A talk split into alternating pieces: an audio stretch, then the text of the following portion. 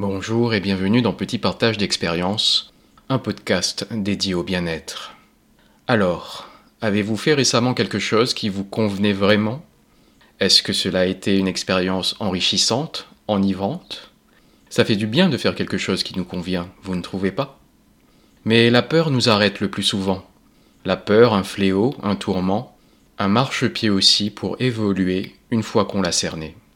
La peur inflige des blessures, la peur d'être soi cause des dommages. Vivre la peur consciente ou inconsciente à n'importe quel degré d'intensité, c'est risquer de se soumettre au pouvoir de sa douleur. La peur cause des blessures au corps et à l'esprit, le lien étant si étroit entre les deux. On souffre dans sa tête et l'on souffre en même temps dans sa chair. Ces blessures sont des avertissements de l'esprit trop souvent ignorés. Pourtant, il suffirait d'être à l'écoute de son corps. Le corps parle pour l'esprit et dit tout de son mal-être. Pour l'entendre, il est nécessaire d'être conscient, d'être dans son corps, dans le présent, dans l'ici et maintenant. Être sourd à ses appels revient à ne pas s'écouter, à ne pas s'aimer. Dans son excellent ouvrage Transformer votre vie, Louise Hay dresse un tableau édifiant de toutes les manifestations de la peur dans le corps et ses significations. Internet regorge aussi de sites propres aux significations des douleurs localisées. Et pour aller au cœur des choses, il y a aussi l'ouvrage très complet de Jacques Martel, Le grand dictionnaire des malaises et des maladies, aux éditions Quintessence, une mine d'or d'information et de compréhension de soi. Par exemple, lorsque l'on souffre d'une douleur dans le bas du dos, cela voudrait dire que nos besoins de base ne sont pas comblés dans les domaines de l'amour, du travail, voire de l'argent. Le tartre sur les dents serait relatif à une forme d'agression intérieure, je vis pour les autres au lieu de vivre selon mes propres aspirations et ma volonté personnelle. Le tartre devient une armure pour mes dents, pour me protéger des attaques extérieures. Ces outils sont des pistes à ne pas négliger pour cerner au mieux ces alertes visant à nous faciliter la vie. Quant aux douleurs provoquées par la peur sur notre esprit, Lise Bourbeau a établi dans son ouvrage Les cinq blessures qui empêchent d'être soi-même la liste des cinq blessures de l'âme. Il s'agit du rejet, de l'abandon, de la trahison, de l'humiliation et de l'injustice. Quand on porte la blessure du rejet, on se sent constamment rejeté par les autres et on a une mauvaise estime de nous-mêmes. Nous rejetons les autres, nous sommes rejetés et nous nous rejetons.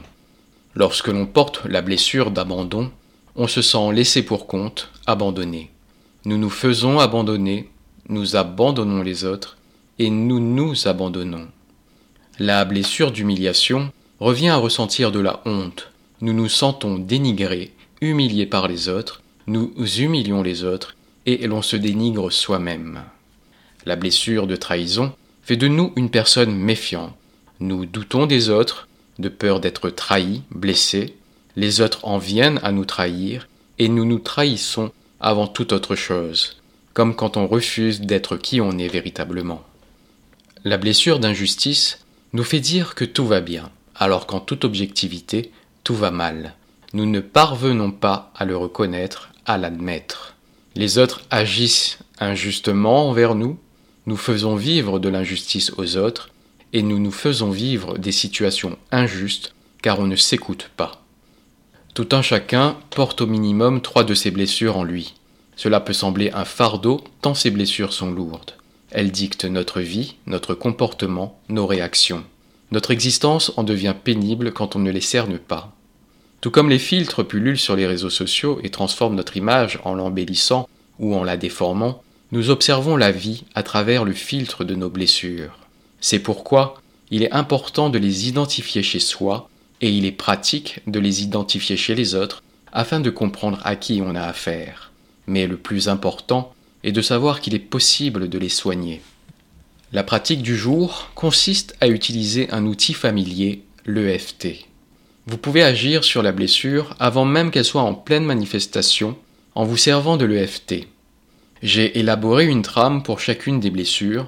Le texte est disponible sous forme d'épisodes spéciaux.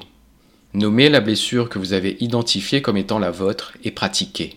Cette première approche est un moyen de défricher le terrain.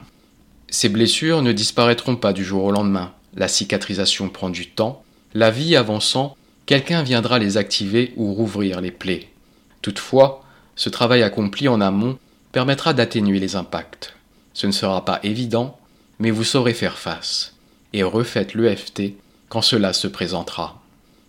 Les blessures plus fréquentes sont celles du rejet et de l'abandon. Et elles font de grands dommages car ces blessures, ces peurs, sont particulièrement liées à l'amour de l'autre, un besoin viscéral d'amour venant de l'extérieur.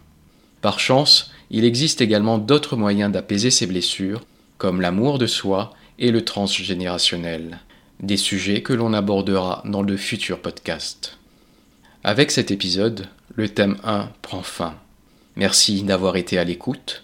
Pensez à être à l'écoute de votre corps, de ses manifestations, et je vous dis à bientôt pour un prochain petit partage d'expérience.